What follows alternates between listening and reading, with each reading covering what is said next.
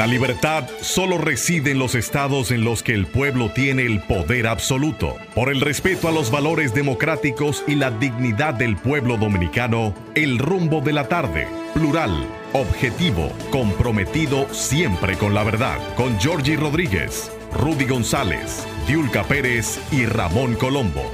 Los poderosos ya están en el aire. Buenas tardes, República Dominicana. Aquí están los poderosos. Olga Almanzar, Rudy González y Georgie Rodríguez. Y los poderosos técnicos Sandy y Papo y Juan Ramón, responsables de la calidad de esta transmisión.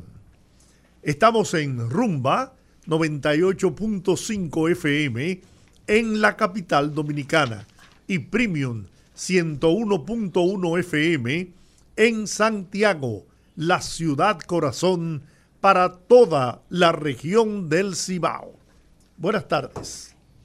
Buenas tardes, poderosos, y buenas tardes a toda la audiencia de este rumbo de la tarde, de aquí de Rumba 98.5 FM. Qué bueno conversar el, la tarde con nosotros, acompañándoles a ustedes en el tapón, informándoles y analizando toda la noticia. Señor Rudy González. Buenas tardes, don Giorgi. Buenas tardes, doña Olga Almanzar. Uh, di que doña. ¿Cómo que di que doña? Eso es para la gente importante. ¿Cómo que di que doña? Sí. Entonces, si le dicen señorita, dice señora. Entonces, yo, eso boche no me lo ganó yo, no. Me lo gané una vez con una señora, con una señora que encontré en algún sitio público, no le digo, pasa usted, señora. Señora, no, señorita, y me miró así, me cuadró de arriba abajo. Digo, ay, Dios mío, un boche delante de la gente. Me dio una vergüenza. Y una corta de ojo también. Desde entonces digo, eh, excúseme, no le pongo apellido. gracias, Olga, gracias, don Giorgi. Qué bueno que, que están con nosotros en, a esta hora, queridos amigos, que nos sintonizan por 98.5 FM. Eh, un día interesante, un día cargado de informaciones, como todos los días. Me pregunta Georgie que cuáles son las informaciones y yo no sé qué decirle, porque la verdad es que estamos dándole vuelta a la misma cosa. Pero es un día interesante en el que, señores, los casos de coronavirus se redujeron a 5. Así es. En las últimas 24 horas. Eh, lo cual indica realmente que está bajo control. Pero yo sigo con mi mascarilla. Eh, ustedes me dirán que yo soy loco, pero eh, uno, como uno, eso no, no, le, no, mortifica a nadie. No, y los locos son buena gente, créanme, yo hablo por experiencia. yo, porque piensen lo que sea, porque me siento como más tranquilo. Pero la verdad es que está bajo control el tema del cólera se reportaron un par de casos más y se ha ido informando así esporádicamente, pero está ahí el cólera y la expectativa sobre la chingunguya. Esos tres elementos sobre la, parte sanitaria de, del país en el presente y en el futuro inmediato, eh, siempre debe mantenernos alertas después de lo que vivimos durante esos dos años y pico, señores, de pandemia, que uno lo ve ahora como, lo dice como tan rápido, dos años y medio, pero qué largos fueron, qué largos fueron, qué difíciles fueron, qué, qué desesperantes en algunos momentos fueron, qué, qué incógnita más grande vivimos los dominicanos y el mundo pero yo me refiero a los dominicanos, a nosotros, los amigos, que no podíamos juntarnos, que no podíamos, no podíamos, no, no podíamos tener la oportunidad de, tomarnos un café, de hablar, a menos que no fuera por teléfono. O sea, fueron días difíciles y no quisiéramos volver a repetirlo. Y ojalá que esas experiencias nos ayuden a levantar la cabeza y a ser más responsables con nosotros mismos, porque una gran dosis, una gran dosis de la expansión del coronavirus en República Dominicana tiene que ver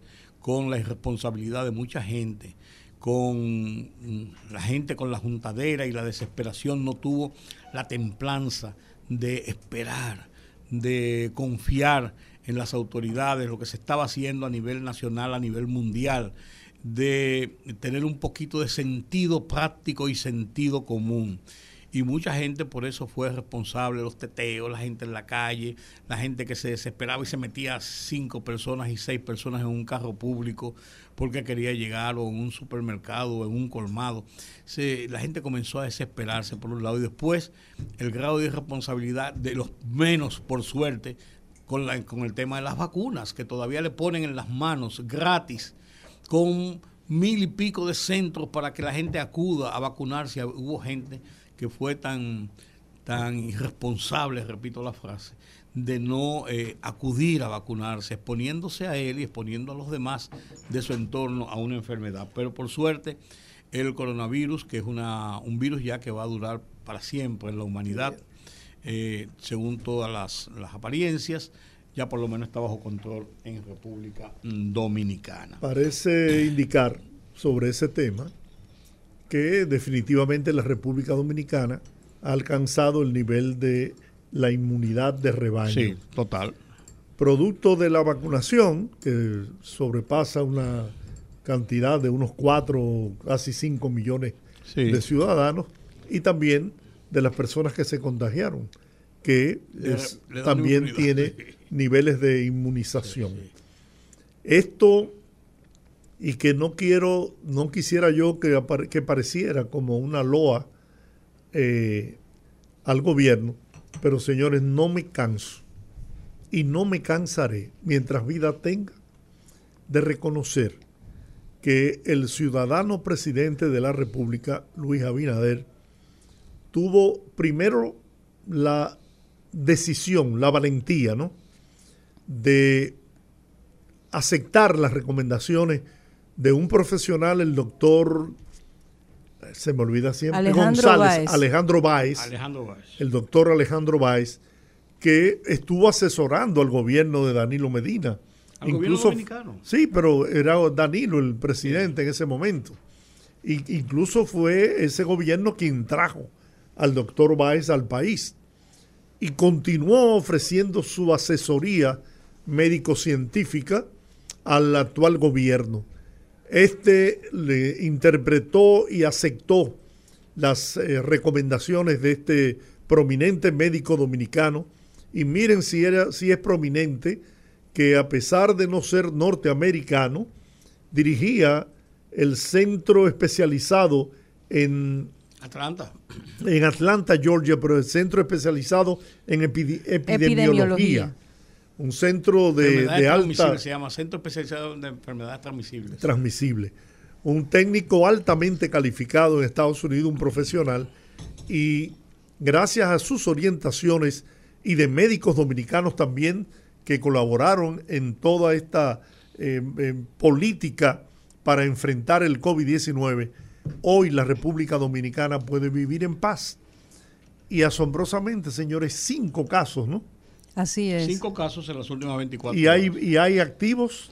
Activos hay treinta y tantos. Imagínese usted. No, la verdad es que yo pienso que pase lo que pase, uno de los eh, aspectos en los que el gobierno, creo que lo hemos dicho muchas veces, es una realidad, el hecho de que quizás la economía se mantenga a flote, a flote pese a todo lo que nos rodea con el tema de las crisis, crisis económica, crisis sanitaria a nivel mundial, crisis aquí también a nivel local. Creo que la crisis habría sido mucho más cruda de no tener la realidad de los riesgos que se tomaron en su momento que resultaron muy bien en relación a mantener la economía, adelantar las dosis de la vacuna, el que se sitúa en ese momento en donde se tomaban esas decisiones, la opinión pública, la crítica, la fiscalización de la población, la negativa. Yo creo que sí, yo creo que un gran acierto siempre será el tema de la vacuna con el gobierno.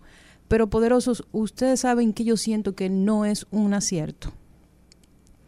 Hoy salió una información acerca de un decreto de ya eh, varios días, si no semanas, que se emitió en donde se le concede o se nombra a Luz del Alba, quien fuera en su momento ministra de la Juventud, como vicecónsul en Barcelona, en España. Entonces, me llama poderosamente la atención, porque para mí esto constituye, junto con lo que pasó con Luis Dicen, un doble estándar en el tema de la persecución de la corrupción. Recordemos que esta, esta eh, dirigente fue señalada por actos de corrupción por su propio encargado jurídico, quien dio la luz, dio más bien dio la, la alarma en relación a una petición que le hiciera directamente esta ministra de beneficiar a dos empresas específicas y también a cómo el esposo de esta ministra estaba beneficiándose de todo lo que tenía que ver con el Ministerio de Juventud a través de procesos de compras y contrataciones y sobre todo del uso indebido de lo que eran los elementos del ministerio, llámese vehículos, eh, presupuestos, fondos, todo lo que usted se pueda imaginar.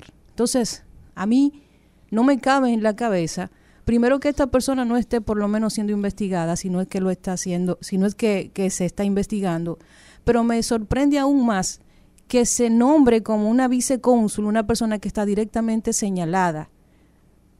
Y eso es lo que demuestra que una persona que se maneja de forma honesta, como este servidor público que denunció, que fue a su, a su encargada de, de, de recursos humanos, quien también fue separada del cargo por la denuncia, y que hoy esta persona sea premiada con un puesto como este. Entonces, aquí hay que poner las cosas claras. O to toro o to vaca, como dicen en el pueblo. Pero no puede ser posible que si usted resulta señalado en un expediente de corrupción, hasta que se investigue el caso, usted resulte beneficiado con un cargo público, porque eso lo que el mensaje que manda esto es que esta persona, si no se comportó de forma honesta en esa posición, no lo va a hacer, porque el que es honesto o lo es o no lo es. Eso es verdad, Olga, pero yo, pero yo quiero ser más, en este caso, eh, abogado del diablo, en el sentido, ¿se hizo la investigación? No. ¿Qué resultó de la investigación? Todavía no se ha hecho investigación. Entonces, si no se hizo una investigación y no se, no se, no se dio ningún resultado de la investigación, ella no es responsable de una acción de corrupción. Pero está señalada. Pues espérate, déjame yo terminar déjame terminar. Los derechos, los derechos civiles y ciudadanos, civiles y políticos, como establece la Constitución, lo determinan tu grado de ente de la sociedad. Ella no está señalada en el momento judicialmente ni tiene un expediente abierto. No quiero decir con eso que sea culpable o no, porque yo no me atrevo a decir que ella es una corrupta si no está condenada, si no está procesada en. Ahora, yo creo que aquí, aquí quienes han fallado son las autoridades que debieron haber abierto una investigación y haber dado los resultados de esa investigación. Porque, por ejemplo, nadie cree en este país que el señor Dicen es inocente en el tema de la lotería. Pues fue descargado por un tribunal. Entonces, mientras esa persona no sea condenada, todo el mundo es inocente hasta que se pruebe su culpabilidad. Entonces, lo que te quiero decir con eso, bien, yo estoy de acuerdo con tu, con tu comentario. Tú estás haciendo un comentario de índole moral.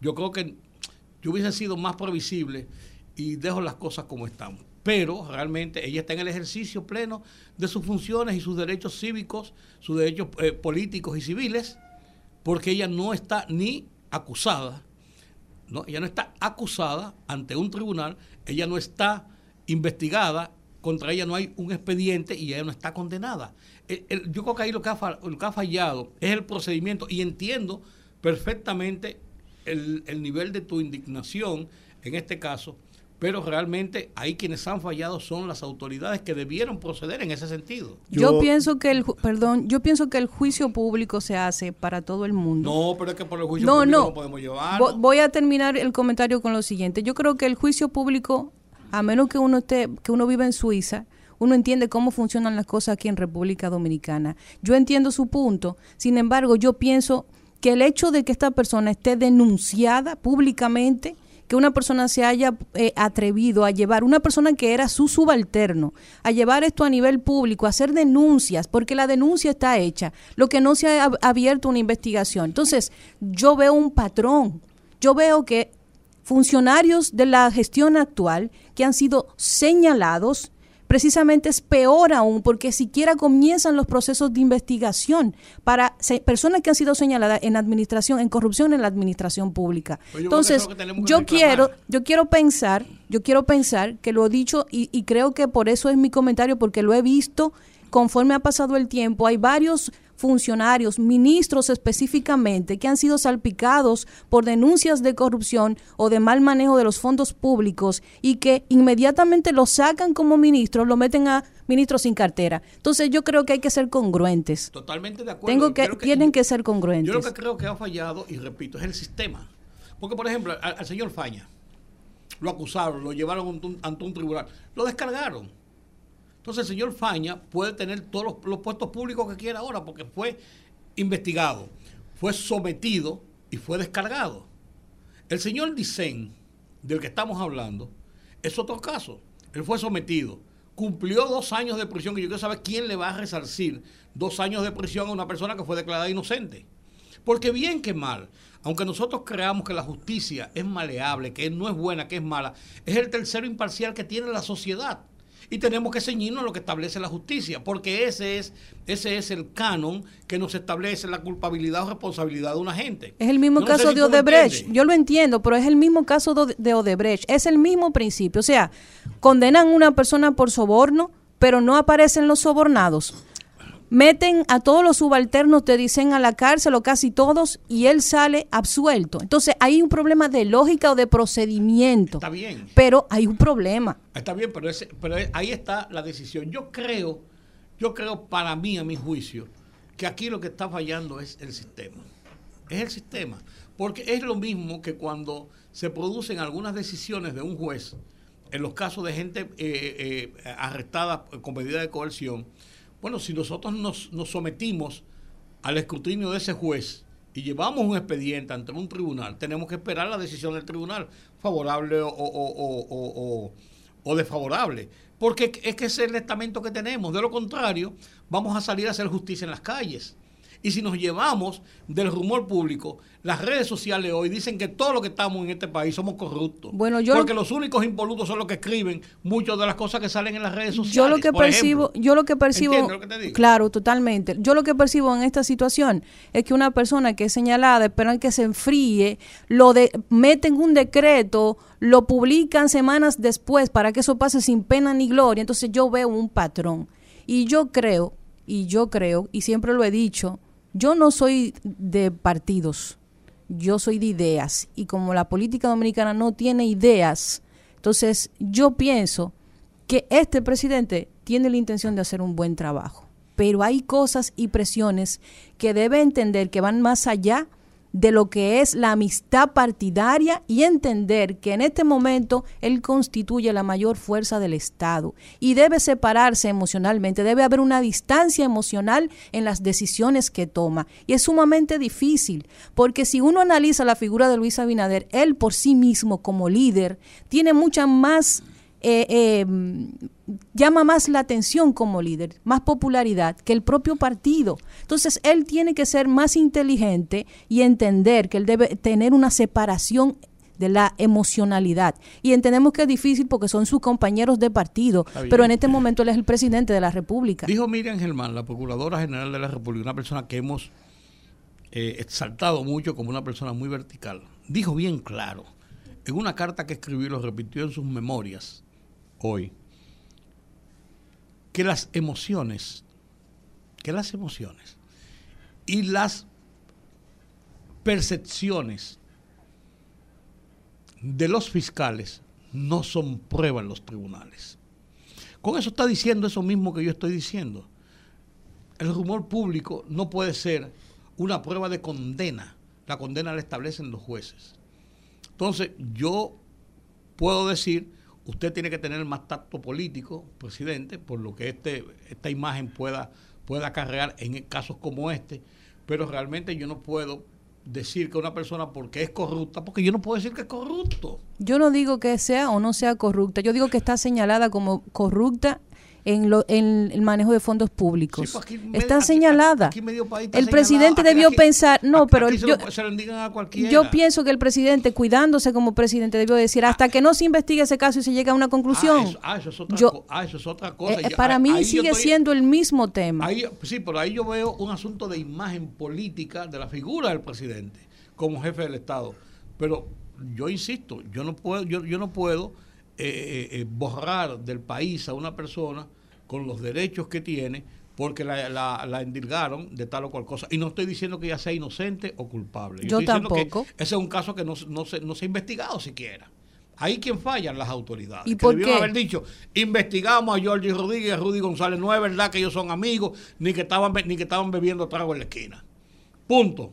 O es verdad, si el que estaba era Giorgio o el que estaba era Rudy. O los dos estaban juntos planeando ahí eh, eh cómo limpiar la cloaca. ¿Tú me entiendes? Yo entiendo, yo entiendo, su punto, pero a mí me encantaría saber cómo lo percibe la gente que leen e, eso en un periódico. Ah, no, con la mayoría con el mismo morbo que lo que lo ven. Le, etiquetan aquí a una gente por cualquier cosa. No, pero yo no creo que sea morbo. Yo creo que lo que la gente, lo que muchas veces llamamos morbo en algún grupo, porque hay personas que lo ven con morbo, sobre todo cuando se tiñe de, de política pero la gente pensante, que sabe cómo funciona este país, ve eso y lo que lo tachas de incongruencia. Mira, yo, yo quiero evitar, escúchame Jorge, yo sé que tú quieres decir algo, pero tú sabes lo que yo quiero evitar. Yo estaba leyendo a lo largo de los últimos tres meses, he estado dándole seguimiento al tema de lo que está pasando en América Latina. Hice un comentario para mi programa, por cierto, sobre eso.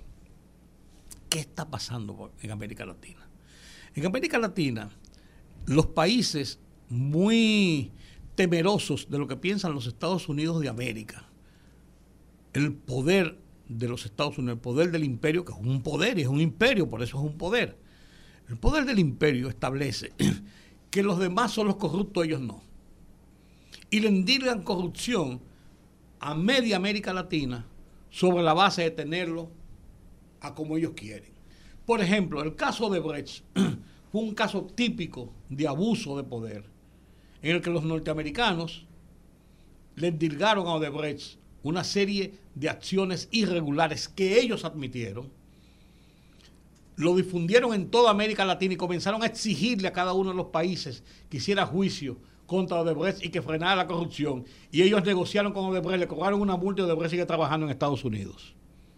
Eso es una doble moral. Sí, totalmente. Entonces, en América Latina, ¿qué está pasando? En Perú hubo ocho presidentes en tres años, en cuatro años.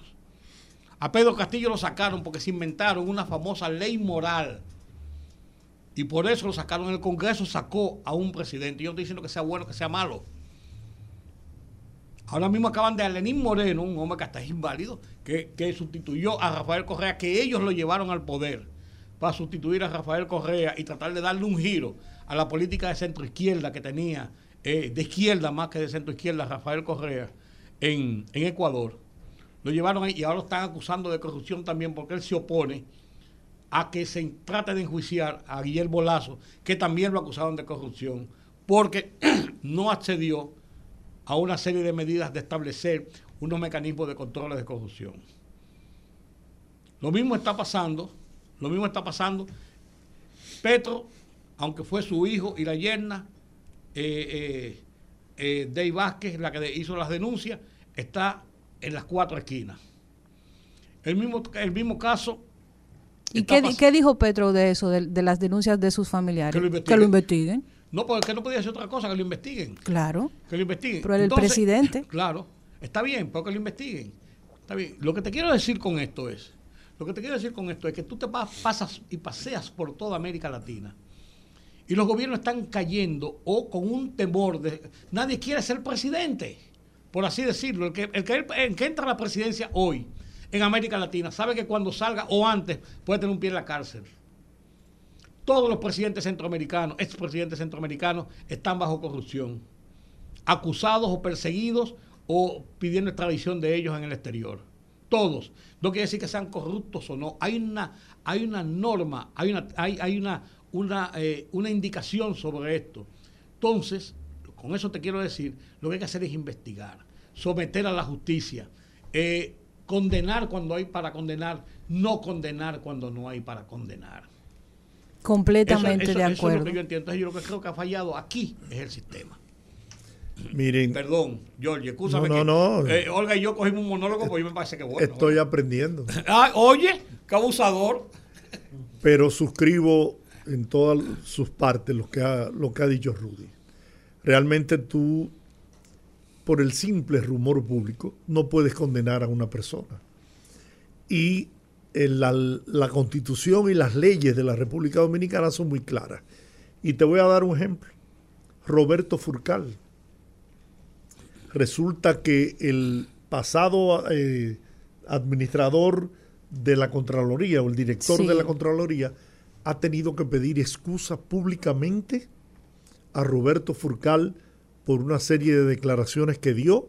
Fue sometido por la familia de Roberto Furcal por difamación e injuria y no tuvo otra alternativa que para liberarse del juicio en los tribunales pedir excusas públicas. Y tú puedes decir, bueno, eh, a Roberto Furcal lo investigaron, sí, se han hecho investigaciones, pero a Roberto Furcal no se le ha demostrado ningún acto de corrupción al frente del Ministerio de Educación. Ni se le ha sometido siquiera. Ni, ni ha sido sometido siquiera. Entonces hay que tener cuidado porque fíjate en lo que le pasó a ese, a ese eh, director de es director o contralor contralor contralor ex contralor ex contralor de la República yo sí creo que por prudencia a una persona que es señalada por eh, haber cometido actos sin habérsele probado inclusive no debería ser tomada en cuenta para ocupar una posición de ninguna índole hasta tanto no se aclare su situación desde el punto de vista judicial. Cuando esa persona sea declarada inocente o culpable en su defecto, entonces podrá ser tomada o no en cuenta para ocupar una posición. Lo que hicieron con Faña. Mi punto no es que ella está condenada, mi punto es que yo, y, y reitero, yo me siento que es incongruente que una persona que ha sido señalada desde ese punto de vista y no ha sido investigada, sea entonces premiada con otra función pública sin saber, sin saber si exactamente su conducta fue la correcta al frente del Ministerio de la Juventud. Y yo entiendo perfectamente ese punto y lo comparto con ustedes. No es simplemente el hecho de condenarla, pero no es una condena, es una observancia. Y, e insisto, yo creo que el presidente debe tener una separación de la emocionalidad de sus compañeros de partido. Yo sé que es difícil, pero él es la máxima autoridad y se ha mantenido incólume en medio de muchísimos otros escándalos que se han dado en la gestión y se ha mantenido con la popularidad porque la gente percibe que es alguien que primero no tiene la necesidad y segundo tiene transparencia en su manejo. Entonces, ¿por qué no ser congruente con la gente que lo rodea? Ese es mi punto. E insisto, no es una condena pública Estamos claros todo el daño que se le ha hecho al sistema de justicia precisamente por esos shows mediáticos y esas condenas públicas y que estamos viendo el resultado de esa situación justamente ayer con el tema de Luis Dicen. Se ha pronunciado Miriam Germán, se ha pronunciado doña Milagros Ortiz Bosch, pero lo único que se hace es lacerar el sistema de justicia cuando usted pone en duda algo que tiene que ver con una, una descarga como esa tan polémica. Yo me inscribo en lo que dijo doña Milagros Ortiz Bosch. Ojalá lo tengamos ahí el audio y pudiésemos escucharlo, porque como siempre, doña Milagros con una claridad inmensa, ¿no? En sus análisis eh, sobre los temas nacionales, da en la diana. Y yo creo que sí, que realmente ah, la justicia dominicana tiene grandes dificultades no solamente a nivel de los jueces, sino también del el Ministerio Público. Todo el aparato judicial. Todo el aparato judicial. Si lo tenemos ahí, todavía. Bueno, vamos a oírlo entonces. El tema es, el tema es, el tema es ese, muy complejo en una, en una sociedad donde la lucha política muchas veces trasciende a la racionalidad de las situaciones. Y en el tema, por ejemplo, de la persecución a la corrupción, no se puede ser selectivo. Las selectividades, cuando ocurren situaciones como esta, entonces vienen eh, las críticas fuertes. Por ejemplo, en el caso de la mayoría de, o de, las personas que han sido eh, sometidas a medidas de coerción y que se le ha cumplido el tiempo de la medida de coerción y han sido despachados a su casa, no sin medida de coerción, sino un cambio de la rigidez de la medida de coerción de prisión en una cárcel a prisión en sus hogares, no es que se le ha quitado ni se ha declarado inocente, eso ha sido motivo de rasgarse las vestiduras. Y yo creo que no, yo creo que esos son los procedimientos dentro del sistema judicial que nosotros nos hemos dado. Ahora, lo que hay que hacer es cada persona, cada grupo, cada entidad, eh, cada segmento del aparato judicial, de la sociedad, del aparato represivo, cumplir con sus roles. Cumplir con sus roles. Ahora, yo, yo esperaría ver el dispositivo de la sentencia, porque... De la de Dicen, tú dices. Sí. yo, veo, yo veo cierta confusión en lo expresado por los jueces o, o las juezas, ¿no? Dicen que sí, que eh, fueron presentadas pruebas, pero que las pruebas no tenían la sustenta... No sé. Sí, porque las pruebas... Pero si fueron pruebas, no... No, lo que pasa es que las pruebas no son pruebas materiales, son pruebas de, eh, eh, ¿cómo, ¿cómo, decir? De interpretación. Ah, bueno, que se juntó, el, el, señor no vidente dice que a él le dijeron que le iban a dar esto porque los jefes dijeron tal cosa. Entonces él presume que el jefe es, es el director. Ah, no, que sí, perdón, Dice, dice la muchacha que nadie le dijo a ella, que el, director no le dijo a ella, tú tienes que hacer esto y esto. Le dijeron tal cosa. Y ella entendía que sí, que era el jefe. O sea, no son, son pruebas circunstanciales, no, no hay pruebas materiales, con documentación, con un video, con una, con una grabación, con una persona que se para y digas, tú me dijiste tal cosa, o lo haré enfrente a otro. Ese, ese, ahí es que está el meollo de que las pruebas no son Y entonces, ¿sobre qué base es que eh, Camacho dice que van a apelar ah, no, no, no, parcialmente la sentencia. No, ellos van a apelar. Yo me supongo que entonces eh, tratarán de presentar tratarán de presentar realmente pruebas que lleven a eso, confrontación con, con las personas, qué sé yo. Vamos a escuchar lo que dijo doña Milagros sobre el tema de la justicia dominicana. Mire, brevemente, brevemente, doctora, hoy declararon inocente a Dicen. ¿Qué le parece esta, esta sentencia, el ex administrador de la Lotería Nacional? Hay la justicia dominicana o de investigación o de sentencia.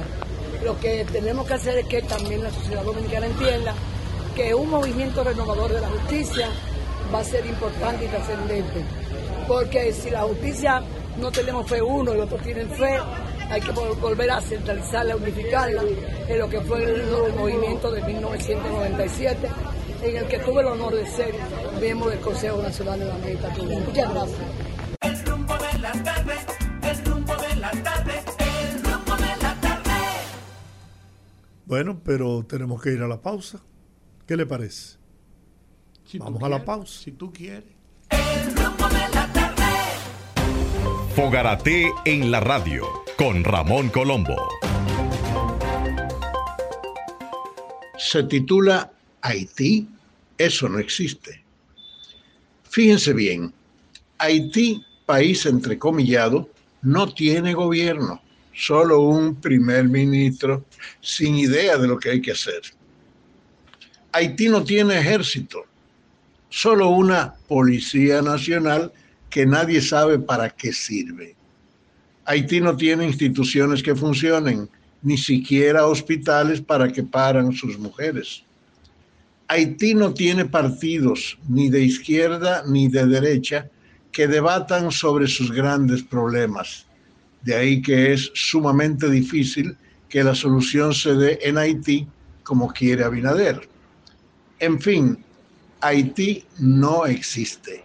Lo que tenemos al lado es la amenaza de millones de desesperados que miran hacia acá como la más cercana posibilidad de salvarse. Fogarate en la radio con Ramón Colombo.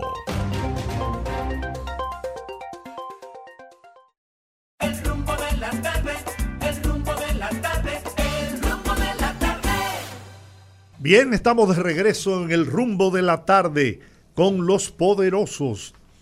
A propósito de la visita a Ecuador del presidente Luis Abinader a la sexta reunión del ADD, que es la Asociación para, la, para el Desarrollo, en, democracia. El presidente tuvo una reunión eh, fuera del escenario de, la, de esa asamblea, de esa reunión de, de la ADD, de esa cumbre, con el presidente de Ecuador. Y en, en esa conversación entre los dos ejecutivos se planteó una serie de proyectos y de posibilidades que pudieran desarrollar la República Dominicana y Ecuador. Entre ellas, el lograr un acuerdo, un tratado de libre comercio entre las dos naciones y también lograr dentro de esas negociaciones un eh, precio preferencial, un trato preferencial con relación a los combustibles, gas natural y petróleo, en donde Ecuador es un importante productor en Sudamérica. Para conocer la opinión del sector empresarial de nuestro país con relación a la posibilidad de este acuerdo, de este tratado entre República Dominicana y Ecuador, hemos hecho contacto con el vicepresidente ejecutivo del Consejo Nacional de la empresa privada CONET, César Dargán. Apreciado amigo, buenas tardes y gracias por aceptar nuestra llamada. Muy buenas tardes, eh, don Giorgi, Rudy, qué bueno conectar con ustedes esta tarde, apreciados amigos. ¿Cómo no, César? ¿Cuál es tu apreciación, la apreciación del CONEP sobre este acuerdo? O este, este, este, este, posible eh, acuerdo. este, eh, este inicio de conversaciones para llegar a algunos acuerdos. Sí, definitivamente, y, tal como, como ustedes enfocaron el tema en la introducción, el motivo de la visita del presidente era darle seguimiento a esta Alianza para el Desarrollo en Democracia. Ese es un primer tema que hay que resaltar porque el hecho de que en nuestro país, en, como parte de la visión de política exterior, esté acercando a países que comparten valores de democracia, de crecimiento, de inclusión social, en un momento tan convulso de nuestra región es fundamental. Justo esta semana hemos visto una crisis agravada en Nicaragua, todo lo que ocurre en otros países de Centroamérica y el hecho de que todavía con algunos países podamos hablar en los mismos términos es algo positivo. Eh, y esta agenda se viene desarrollando en diferentes pilares. Ahora bien, aprovechando la visita a Ecuador del presidente eh, Abinader, evidentemente tuvo una reunión bilateral. Uno de los temas tratados, eh, la posibilidad de un acuerdo de libre comercio. Ya hace algunas semanas el gobierno dominicano había consultado a los sectores productivos eh, a través de la Comisión Empresarial de Negociaciones Internacionales, eh, que actualmente se encuentra precisamente identificando cuáles serían las sensibilidades, si hay algún interés ofensivo de productos dominicanos que podamos exportar o intereses defensivos de algunos productos que serían sensibles su importación para la producción nacional.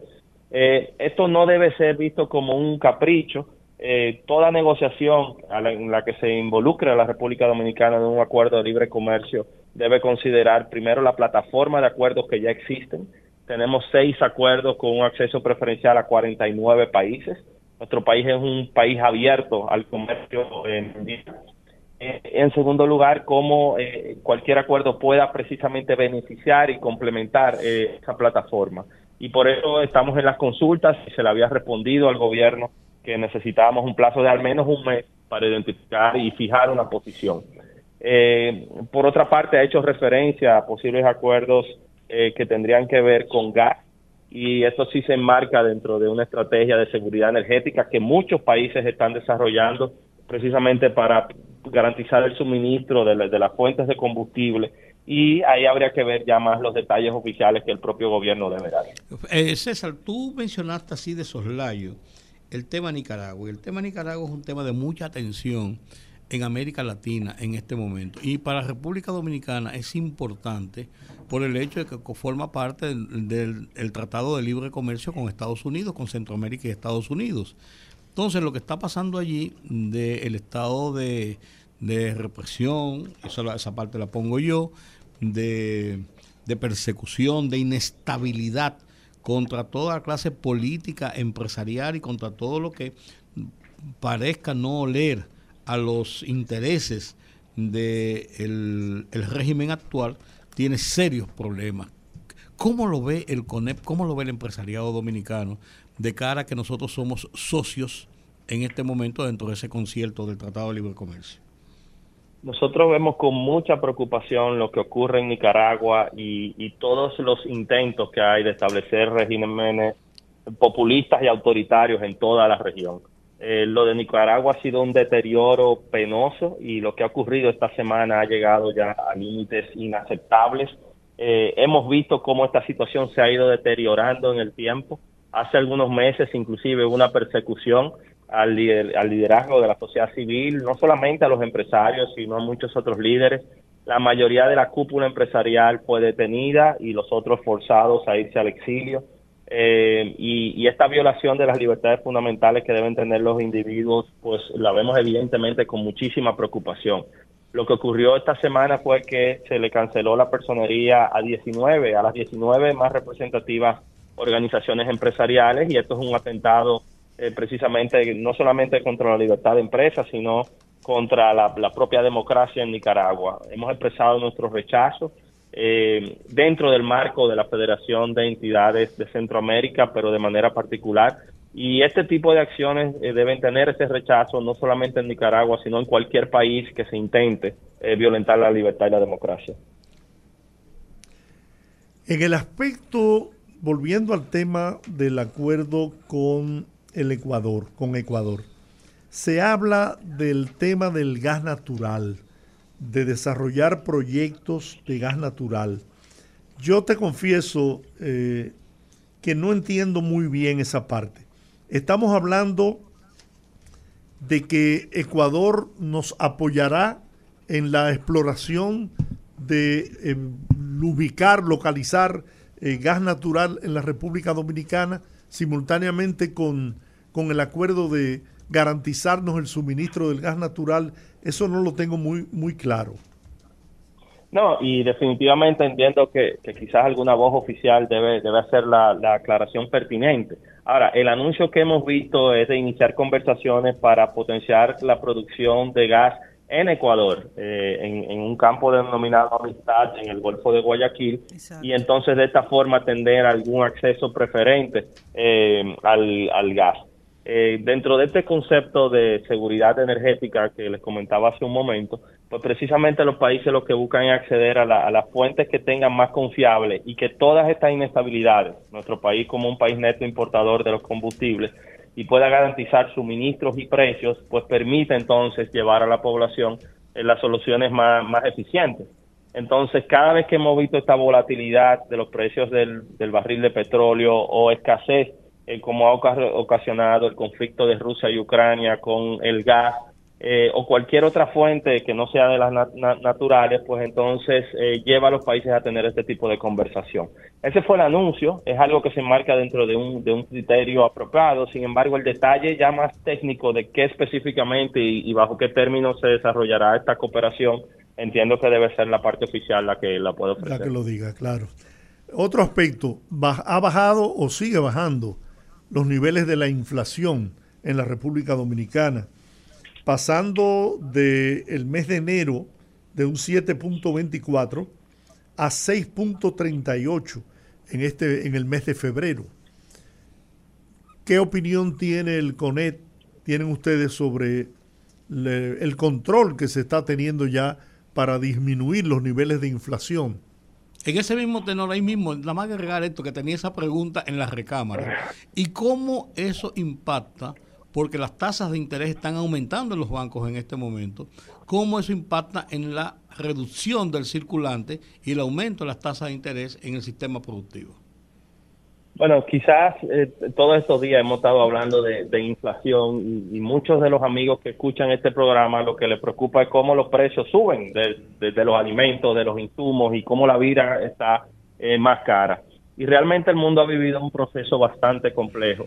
Mientras nosotros estuvimos en la pandemia, a partir del año 2020 sobre todo, y hubo un cierre y un cese de la actividad económica, pues los gobiernos procuraron tomar medidas monetarias expansivas, es decir, poner recursos a disposición para que esa merma en la actividad económica no generase un daño mayor en la población. Por eso en ese momento habían subsidios sociales, había eh, inyección de recursos al sistema financiero para que las tasas de los financiamientos bajasen y así poder paliar la situación. Tan pronto iniciamos la recuperación y se reactiva la, la actividad económica, pues precisamente también ese exceso de liquidez genera los niveles de inflación que se fueron escalando no solo en la República Dominicana, sino en el resto del mundo.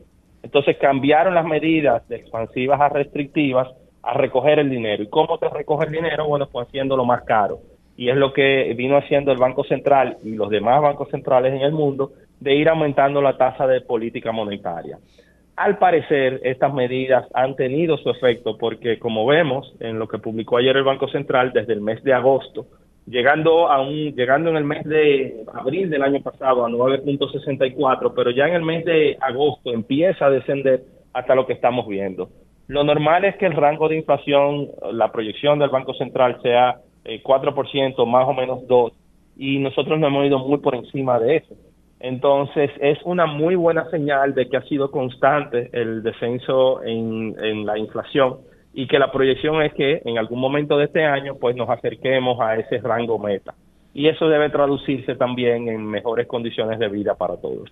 Señor Dargan, ¿en qué punto van las conversaciones respecto del el aumento salarial? Este año 2023 corresponde, recordemos que el último aumento fue en el 2021. El, el, sistema de ajuste salarial es complejo. Hay alrededor de 19 sectores que tienen categorías individualizadas de cómo ocurre. Pero usualmente primero se convoca a los no sectorizados y es el, la porción más grande Ahí está el comercio, está la industria, están los servicios, sobre todo están las MIPIMES. Y dentro de ese, precisamente, hay la categoría de la gran empresa, la mediana, la pequeña y la micro. Entonces, nosotros vimos en el año 21 algo interesantísimo y que ojalá podamos replicar. Y fue que la decisión se tomó por consenso tripartito entre el gobierno, los trabajadores y los empleadores que fue alrededor de un 24% eh, en, en proporción con cada uno de los sectores y justo en un momento de recuperación económica. Ahora corresponde, este año ya ha sido convocado el comité, de hecho mañana hay reunión. Eh, actualmente, mientras hablamos nosotros, está en ese proceso de consultas, buscando precisamente estar acorde a las expectativas que tienen los trabajadores, pero también a las posibilidades que tienen las empresas en un escenario de tanta incertidumbre. Eh, así como vimos los picos de inflación, justo ahora hablábamos de que ya va eh, descendiendo.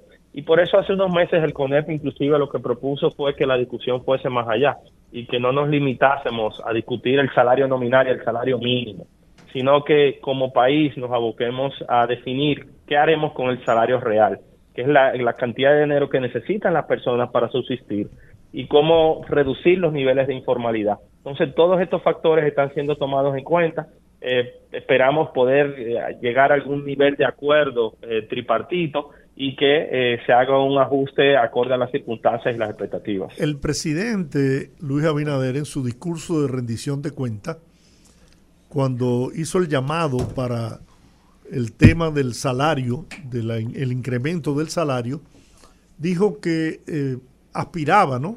En otras palabras, aspiraba a que ese aumento estuviera por encima de la inflación acumulada. ¿Eso, eso es posible? Bueno, la inflación acumulada ah, ronda el 12 punto algo por ciento, si, estimamos alrededor de un 13 por ciento, por lo cual entonces las aspiraciones serían por encima de un 13 por ciento. Entonces, eh, eso es justamente lo que se está ponderando ahora mismo, hasta dónde se pueda llegar. Eh, eh, dentro de estas categorías y, y, todo es posible. Evidentemente ahí tenemos un indicador, eh, un indicador que al momento de establecer parámetros concretos que nos permitan a futuro que esto no sea un bazar en que uno dice yo quiero tanto y el otro dice yo quiero tanto y al final se van por un medio. Queremos que tener criterios pues más concretos. La inflación no siempre se ha tomado como criterio porque somos un país que ha tenido históricamente niveles bajos de inflación. Entonces, con niveles bajos no es el, indicador que más llevaría a aumentar los salarios, sino muchos otros. Eh, pero ahora esa, esa, ese planteamiento del presidente precisamente está siendo considerado sobre la base de la inflación acumulada hasta este momento y las proyecciones que se tienen hacia adelante. Pues entonces, César, van a llevar mañana a una posición. Sí, de, eh, los trabajadores. De, una oferta frente a la los trabajadores. Sí Sí, seguro que sí. Nosotros los trabajadores ya han hecho una, una, propuesta, unas expectativas. Eh, hemos tratado de entender el fundamento y que no sea solamente un número. Eh, y sobre la base de eso, pues evidentemente corresponde una, una contrapropuesta que es la que se está elaborando en estos momentos. Perfecto. Yo creo que más claro, como decía el hombre, ni el agua. bueno, agradecer entonces el tiempo que nos ha dedicado el señor César Dargán, vicepresidente ejecutivo del CONEP, aquí en el rumbo de la tarde. Muchas gracias. Gracias, César. Muchas gracias a ustedes y les reitero mi amistad. Igual. Gracias, un abrazo. Bueno, señores. César Dargán, el vicepresidente ejecutivo del CONEP, el Consejo Nacional de Hombres de Empresa, eh, es el hombre que eh, es el vocero oficial del CONEP que está en estos momentos, como decía él, y en estos momentos incluso de tiempo, eh, eh, analizando las propuestas de los trabajadores, la contrapropuesta que haría el CONEP en la mesa de discusiones para el tema de aumento que cada dos años por ley está establecido la discusión de un eventual aumento de salarios en el salario mínimo del sector privado en República Dominicana. Lo que pasa es que el salario mínimo la gente lo ve como, ah, bueno, es el salario mínimo.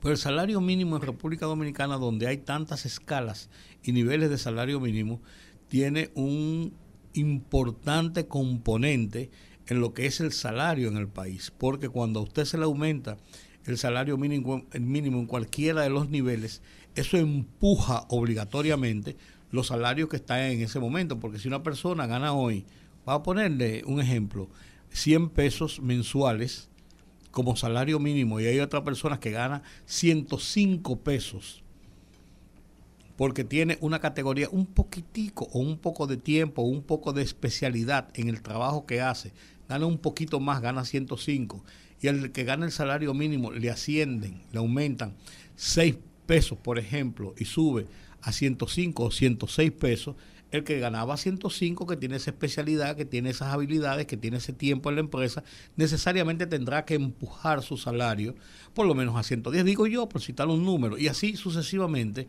Sea, el salario mínimo es un punto de partida en cuanto a los niveles salariales en República Dominicana. Por eso hay, dicen los, los, que manejan el tema, unos 17 escalas o tipos de salario en República Dominicana.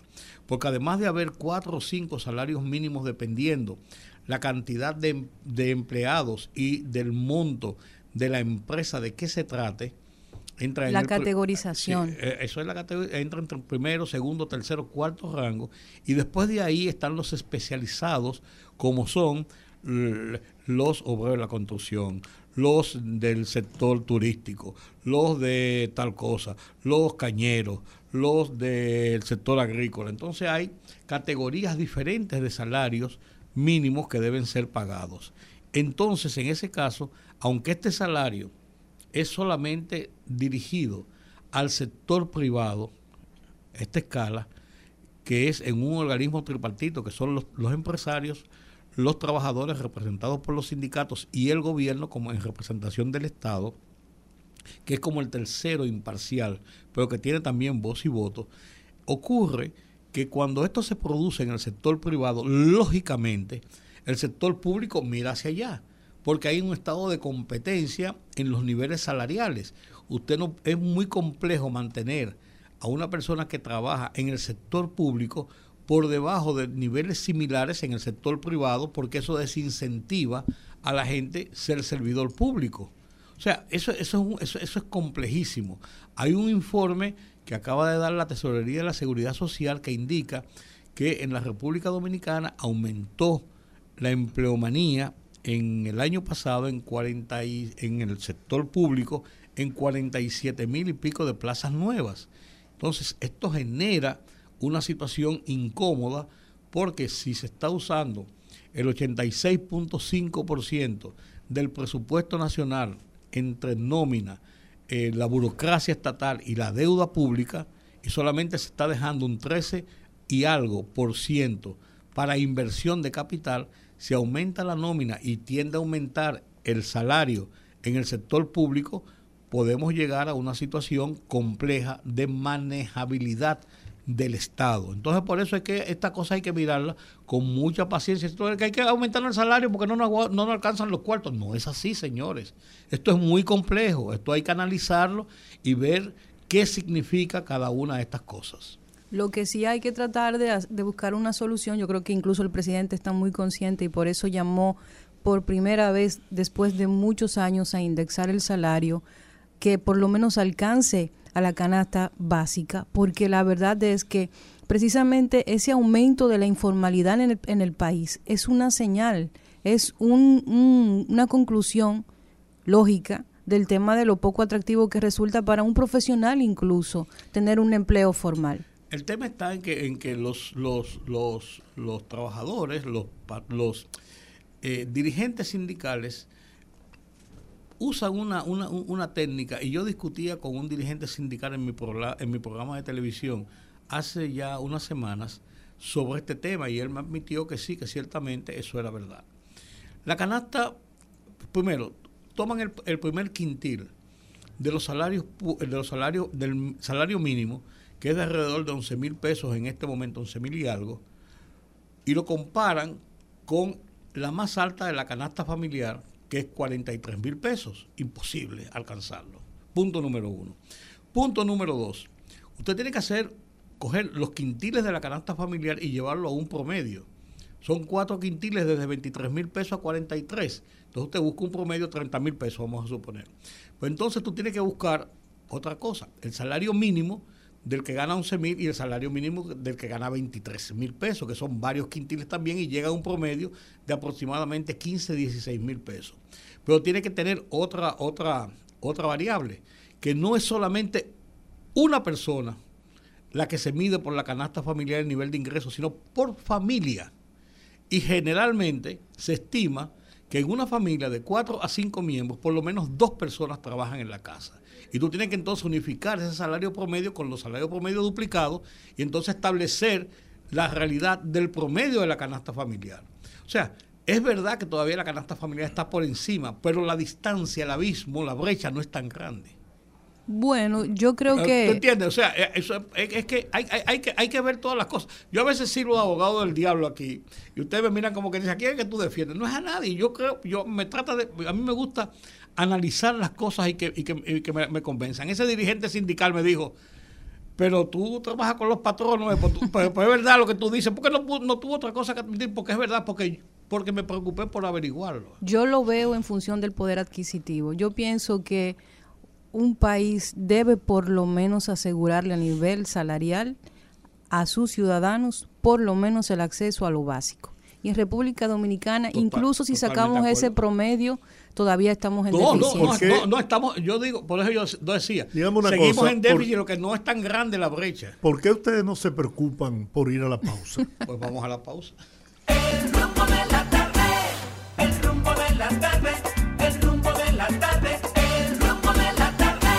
Y aquí seguimos en el rumbo de la tarde y ahora estamos en tiempo de nuestra segunda entrevista. Y este es un tema que a mí me llamó mucho la atención. Tenemos con nosotros al ingeniero Horacio de Win, director ejecutivo de la Fundación Ayudarme da Vida, para hablarnos de la competencia canguro matemático. Eso es raro y cosas aquí de matemática República Dominicana. Yo conozco gente que eligió carrera de que no, si no tiene matemáticas es la carrera mía. es muy común. bienvenido, bienvenido ingeniero Horacio de Win al rumbo de la tarde.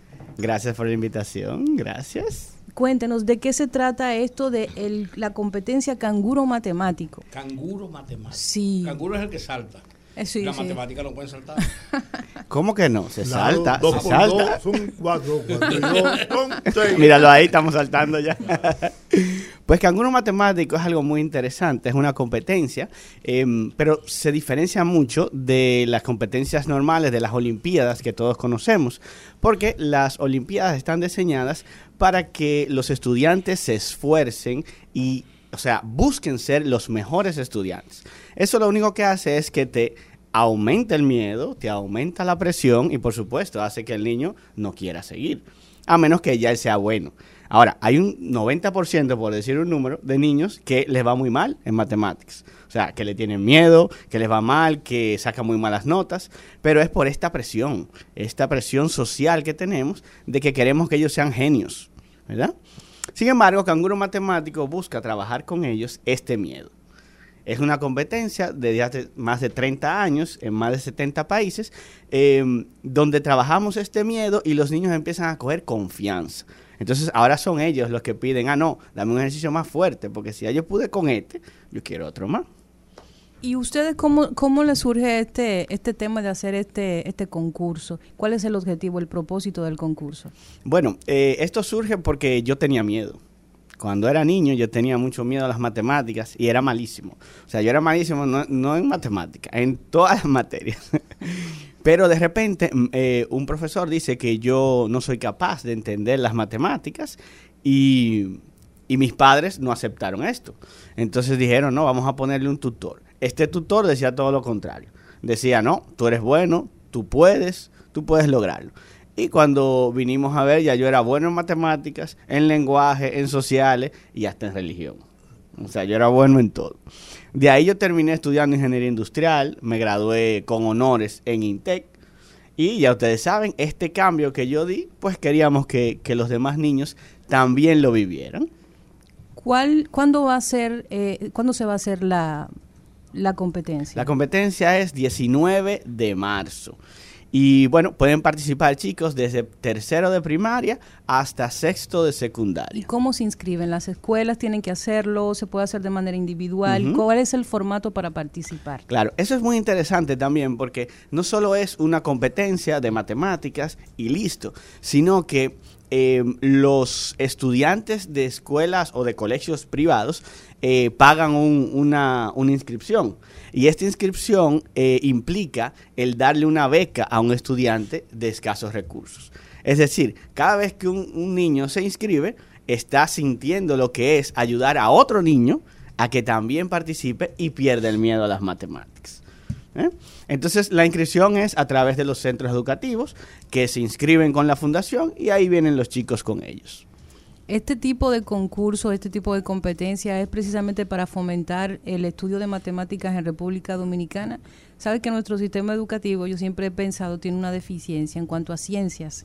Y muy específicamente en el tema de la matemática, hay como un miedo ya preconcebido que desde chiquito te lo implantan y es como que, aunque sean cosas sencillas, muchos estudiantes pues como que le temen a la matemática. E incluso lo que les va bien en matemática en los cursos eh, de las escuelas son los genios, son Sí, los son buenos estudiantes, dioses. sí, son como los dioses. Entonces, eh, además de esto, ¿de qué forma pueden participar? Pueden participar en dos modalidades, según tengo entendido. ¿Cuáles son esas modalidades? Sí, es interesante eso que comentas porque es cierto, eh, los niños que no les va tan bien son un poquito aislados, ¿sabes? como que los dejan a un lado y los que trabajan es con los que ya son buenos, ¿verdad? Eh, y hay que romper ese mito. Hay dos mitos que me gustaría comentarte que queremos romper desde la fundación. Y uno es el hecho de que valoramos a los genios y a los otros los olvidamos. Pero en realidad, si nos ponemos a ver, si el 1%, igual por decir un número, si el 1% son genios, el 99% es el que mueve la sociedad. Entonces, no es cierto que el genio es el que hay que ponerle más atención, ese ya sabe. y es bueno trabajar con ellos, pero hay que trabajar con este 99, que son los que van a hacer que el país progrese. ¿Eh? Y son los que van a hacer que el país deje de tener eh, una situación escolar eh, con deficiencias. ¿verdad? ¿Por, por qué, ¿Por qué los niños jóvenes le temen a las matemáticas? Yo creo que debería ser todo lo contrario, porque es una ciencia exacta, es, está fundamentada en el razonamiento y no hay por qué tenerle miedo. Yo, desde muy pequeñito, en matemáticas no era un genio, pero nunca le tuve miedo y siempre sacaba buenas notas. Yo lo que le tenía odio era el álgebra. estas, todavía- estas letras donde tienen que haber no, números. todavía me pregunto hoy para qué yo estudié No, pero álgebra. peor era la trigonometría. Que no fuera Uy. Que no, bueno, pues por la tri- trigonometría por lo menos no hacía muñequitos, pero con el álgebra. Pero, Pero- lo que te digo, nunca le tuve miedo.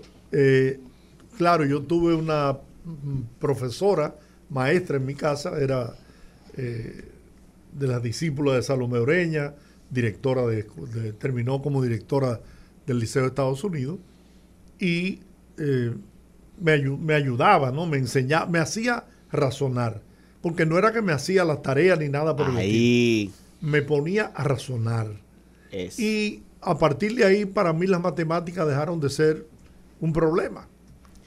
Ahí está, tú, tú lo dijiste, te ponías a razonar. Pero muchas veces en los colegios nos ponen a, a, a coger A memorizar. Exacto, y a coger numeritos fríos que para los niños, cuando son niños, no significan nada. O sea, nosotros vemos el 2 como un número, pero un niño ve un dibujito en, Un una, pi- en una pizarra verde, exactamente. O sea, él no entiende que, que eso son dos deditos o dos palitos, ¿verdad? Entonces, empezamos desde ahí abajo con estas lagunas, lagunas y una tras otra. Y llega un momento en que ellos, que ya, ya vienen de su casa sabiendo que las sabiendo, míralo ahí, que las matemáticas son difíciles, ya vienen medio bloqueados. Entonces vienen y hacen el ejercicio y les sale mal. Entonces viene el profesor y le dice, tú eres bruto. Porque los profesores también tienen una, una cuota dura aquí. Entonces, si un profesor te dice eso y tú vas a la casa y te dice a tu papá, papi, mira, como que esto no me sale, que sí, ok, el papá te dice, ay, no, mijo, tranquilo, que yo también fui muy malo para las matemáticas. Entonces ya tú dices, ok, el profesor dice que soy malo. Yo veo que es malo, soy malo porque no me dio. Y mi papá me dice que él también, o sea, lo heredé. O sea, ya el niño tiene ese miedo aquí. O sea, y él está llegando con eso. ¿eh? Pero en realidad, cuando tú pones todo lo contrario, como me pasó a mí, y que te pasó a ti, ¿verdad? Porque esa maestra, yo supongo que te decía, tú puedes. Claro. O sea, ella te iba a explicar, pero después te iba a poner el ejercicio y, y- Claro. y dale que tú puedes. ¿eh? Entonces a mí me pasó igual. Entonces cuando tú te encuentras con estas situaciones donde, ok, está bien, es como difícil ahora porque tú lo estás aprendiendo, pero lo vas a lograr. Entonces empezamos con eso y ellos empiezan a coger confianza y olvídate que el miedo se va. Y no necesitamos que todo sea matemático, porque necesitamos abogados, necesitamos poetas, necesitamos artistas, necesitamos de todo. Básicamente lo que necesitamos es lo que tú dijiste. Gente que pueda razonar, que pueda interpretar, que pueda deducir. Y las matemáticas son todo eso. Ingeniero, competencia canguro matemático. El que quiera más información, ¿dónde puede acercarse? ¿Dónde podemos llamar a alguna página web para más información? O en el zoológico. Bueno, las redes, arroba ayudar me da vida. De nuevo, arroba ayudar me da vida. ¿sí? Bueno, pues vamos a agradecerle la participación al ingeniero Horacio de WIM, director ejecutivo de la Fundación Ayudar Me Da Vida, que nos estuvo invitando a esta competencia canguro matemático. Muchísimas gracias por venir al rumbo de la tarde. Gracias a ustedes. No sabe. Bueno, señores, y aquí seguimos en el rumbo de la tarde. Qué bueno que están con nosotros ahí en el taponcito, en casita, donde quiera que estén acompañándonos para seguir informándoles a través de Rumba 98.5 FM. Poderosos, Abinader encabeza segunda reunión sobre el Gran Pacto Nacional por la Protección y Defensa de la Soberanía. ¿Aló? Pero déjame decirte una cosa. Es que tú has traído una conspiración a este programa. No, déjame decirte una cosa. Un dulce de guayaba. Sí. Y de Y ahora, leche. y ahora Y agregó tenemos la boca también llena. dulce de leche. Bajo en azúcar. Mira, Yo, yo espero porque Sí, es especialmente para ustedes, bajo en azúcar. mira, yo lo los que, dos. Sí, yo lo no, que- no, el de guayaba no. Yo lo que no he visto al momento, espero que ahora, después de esta segunda reunión, sí salga una suerte de temario, de puntos, en lo cual, en lo cual la posición de la sociedad, no solamente de los partidos políticos, que fue lo que más se hizo hincapié, sino de varios sectores de la vida social, de la vida, de la vida eh, empresarial, de, de la vida política del país, puedan confluir para el de- delineamiento o las fórmulas de apoyo a las políticas oficiales sobre el tema haitiano. Porque hasta ahora el presidente hizo un llamado, un llamado eh, de discurso, y tenemos que hacer esto, y tenemos para levantar las masas y levantar el fervor eh, patriótico de la nación en una situación de hecho y de derecho, pero que tiene que estar sustentada sobre qué es lo que vamos a hacer, en qué podemos hacer, cómo podemos hacerlo. Y ahora eh, eso es lo que yo quiero ver. Establecieron cuatro puntos o cuatro ejes en la reunión de hoy. en los cuales se van eso es lo que yo quiero a trabajar, que son los siguientes: política exterior, control fronterizo, política migratoria e impacto económico, que Sí, me parece que están bien reducidos, No, no, no, está pero bien, condensados. pero de eso, eso lo hablaban incluso en la reunión pasada. Lo que yo, esos son las políticas oficiales, la política del país. Ahora, ¿dónde confluye, dónde entra, dónde entra la cohesión política, empresarial, económica, social del país en consonancia con las acciones obligatorias que tiene que llevar el gobierno como jefe del Estado?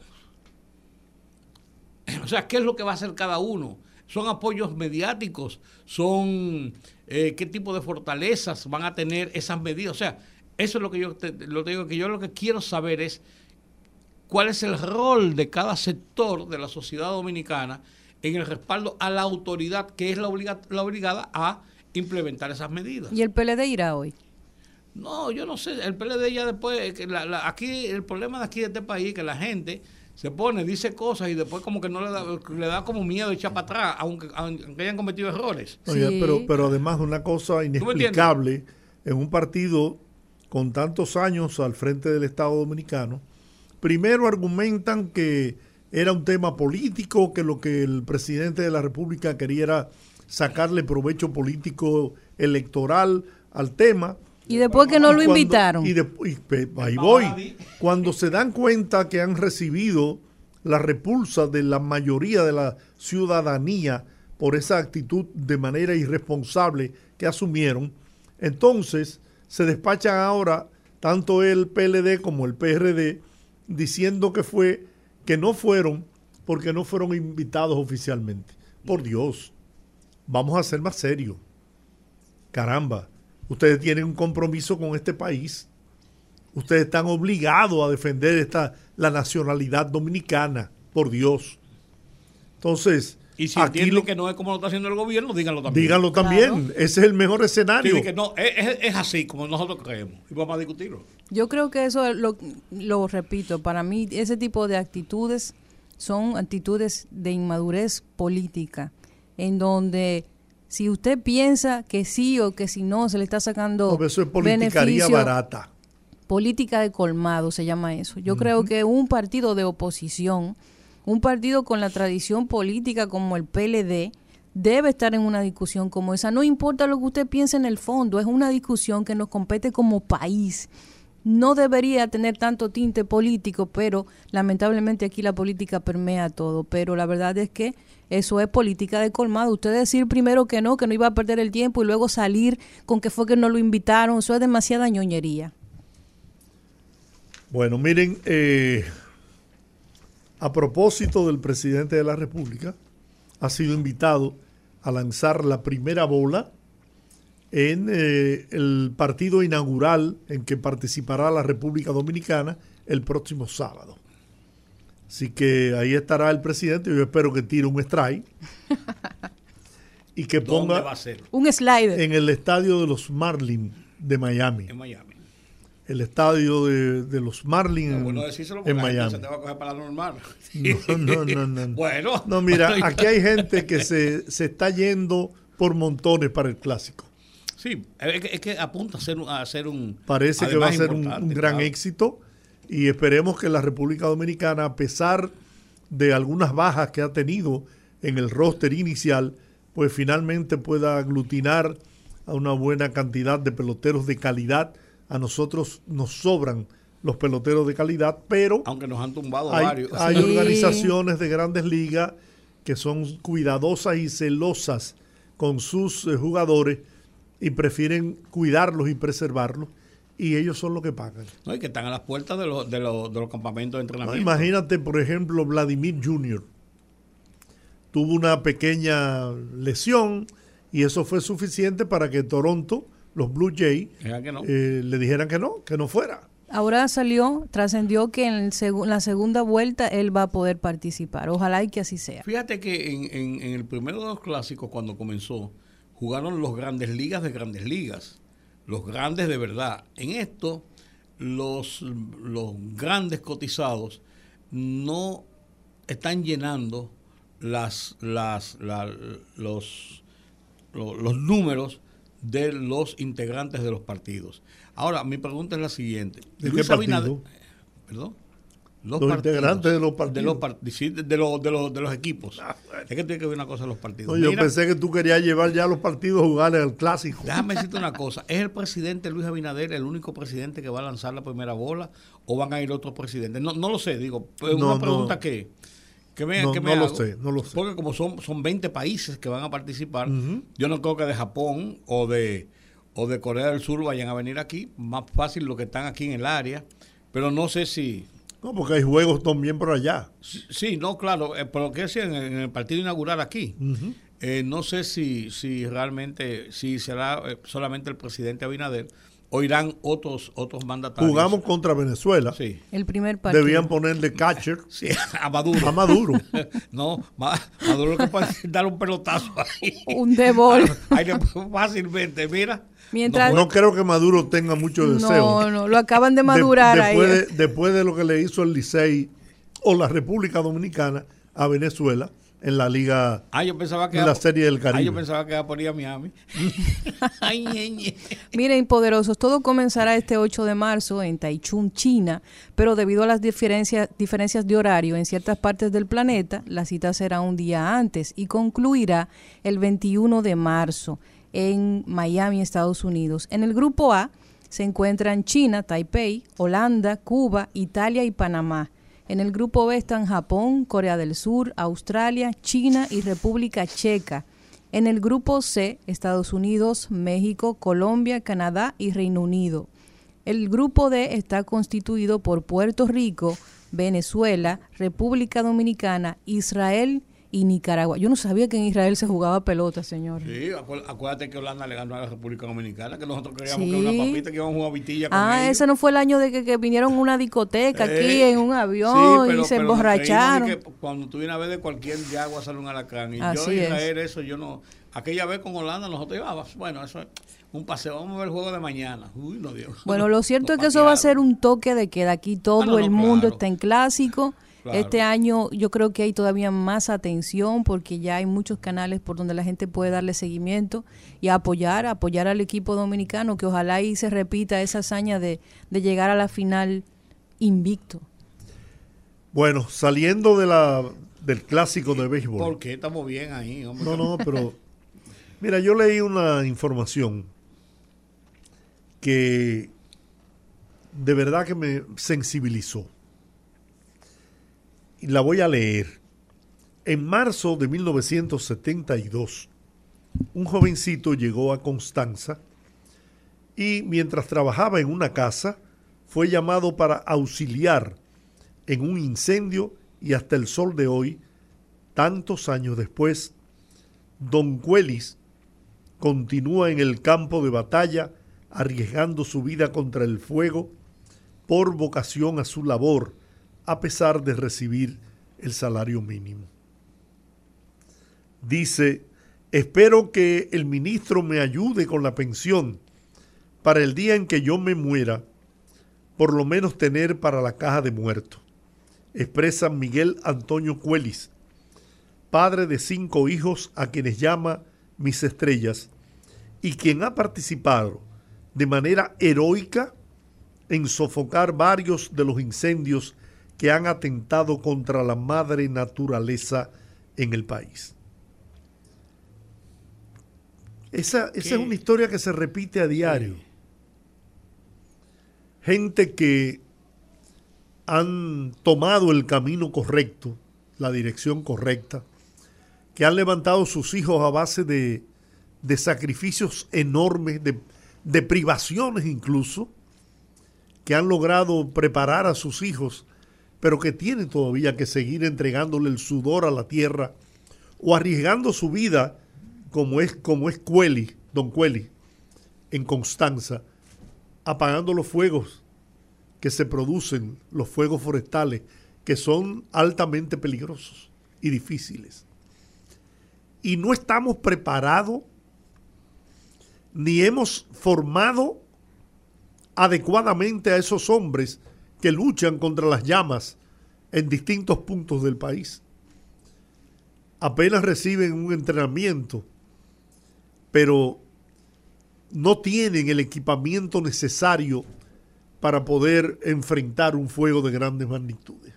Sin embargo, aquí vino un- un- una gente que nos dijo a nosotros que hay una unidad excelente de que sé yo qué de fuego poeta. ¿Tú te acuerdas, Jordi? Sí, hace, sí. hace unos meses. Del Cuerpo de Bomberos del Distrito Nacional. Sí. Miren, De- eh, y no era, no, eh, él era especialista en rescate. sí, sí, era de los, de la, de los, ¿cómo se llama? Eh, Los jurones. No, de estas personas, los voluntarios, del Sí, cuerpo de se llaman los voluntarios. jurones ese grupo. Miren, miren, el, el, el jefe de bomberos de La Vega dio unas declaraciones a raíz de lo que sucedió en Valle Nuevo, de que uno se lo encuentra, quizás la gente no le interese mucho ese tema, pero Valle Nuevo todos sabemos lo que significa a nivel medioambiental. Y lo que pasó ahí, según la Academia de Ciencias, va a tardar de 15 a 30 años para poder resarcirse. Eso es penoso. Pero el tema es que estos bomberos duraron 10 días para sofocar ese incendio. Y este jefe de bomberos, que no recuerdo su nombre ahora, él decía que ellos tienen a veces que hacer el trabajo como se pueda, porque no cuentan con los equipos, porque aquí ningún gobierno le ha prestado atención a eso, porque aquí los gobiernos suelen actuar en base a cuando se presenta una crisis. Señores, todos, todas las sociedades organizadas catalogan como héroes a los bomberos. Y déjenme decirle que muchos de esos bomberos que trabajan cuando se ofrece eh, algún tipo de siniestro, muchos de ellos son voluntarios y no reciben nada a cambio por el servicio que hacen. Eso es una vocación. Pero más allá de eso, de la vocación, el tema de los bajos salarios que esas personas tienen y el tema de poner en riesgo sus vidas.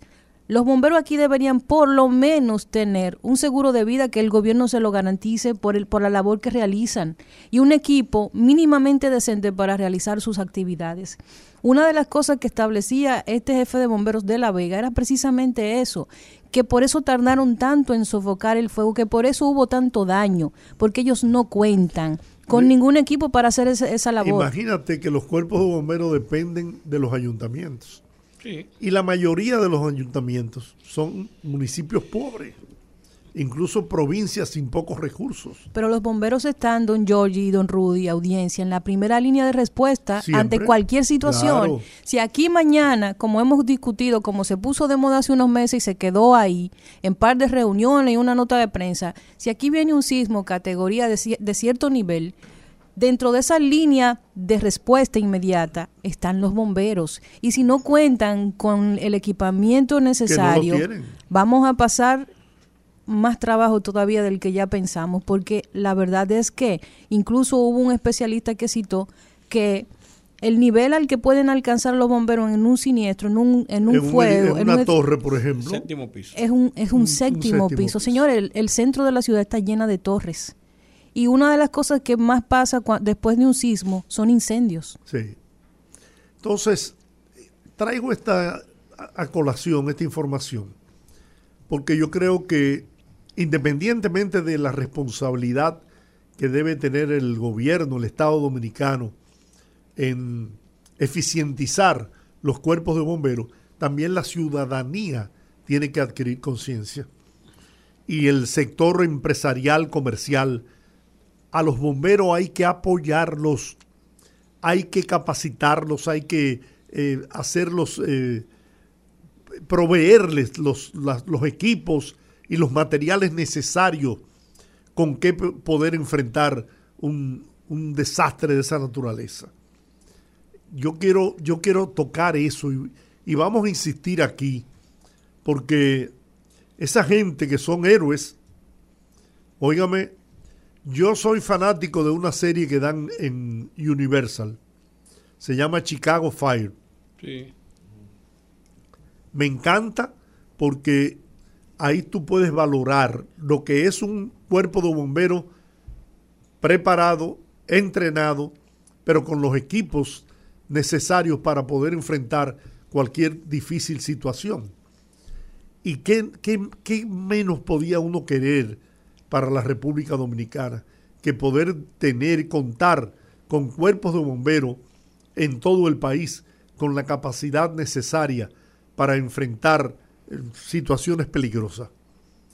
Yo no sé si la solución sea, eh, no sé, yo una vez propuse que los bomberos se nacionalizaran, o sea, que fuera a nivel nacional una institución de orden de índole nacional, que se eliminara el tema de que los bomberos pertenecen a cada ayuntamiento, pero en ese momento quisieron hasta crucificarme. Oh, pero ¿y por qué? Bueno, no sé cuál es el interés o los intereses que eso pueda tocar. Uno nunca sabe, pues hay Sí. intereses en todo. Pero aquí hay, qué sé yo, cuántos jefes de bomberos quieren ser generales.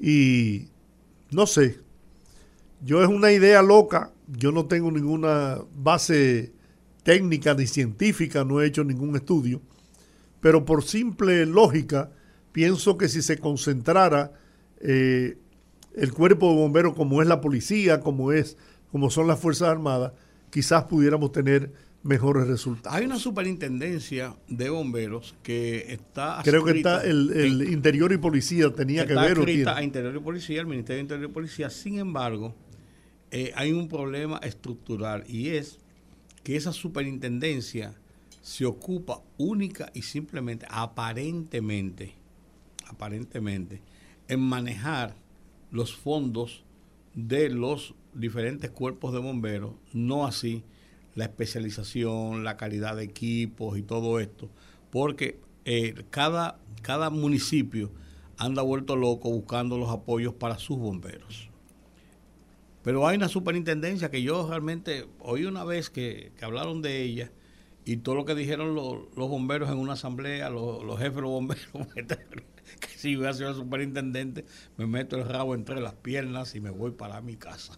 Pero de todas formas, ya sea nacional, ya sean provinciales, No, no, por lo que tú dices es lógico. Es que eso no es malo. Lo que pasa es que debe, debe saber qué, cuál es su rango de acción, qué, qué es lo que se procura. No, yo estoy de acuerdo con, con eso, pero contale, es que aquí, aquí por crear burocracias somos especialistas en crear burocracias, sin que, sin que realmente resuelvan los problemas que se, que se engendran en cada, en cada departamento, en cada se- segmento de la sociedad. por ejemplo, miren, el cuerpo de bomberos del distrito, yo conozco mucha gente valiosa, profesionales incluso, Que son que voluntarios. son voluntarios. Así es. Y lo, y lo hacen con la misma eh, responsabilidad y pasión con que lo hace cualquiera que esté eh, designado ¿no? como, como miembro del cuerpo de bomberos.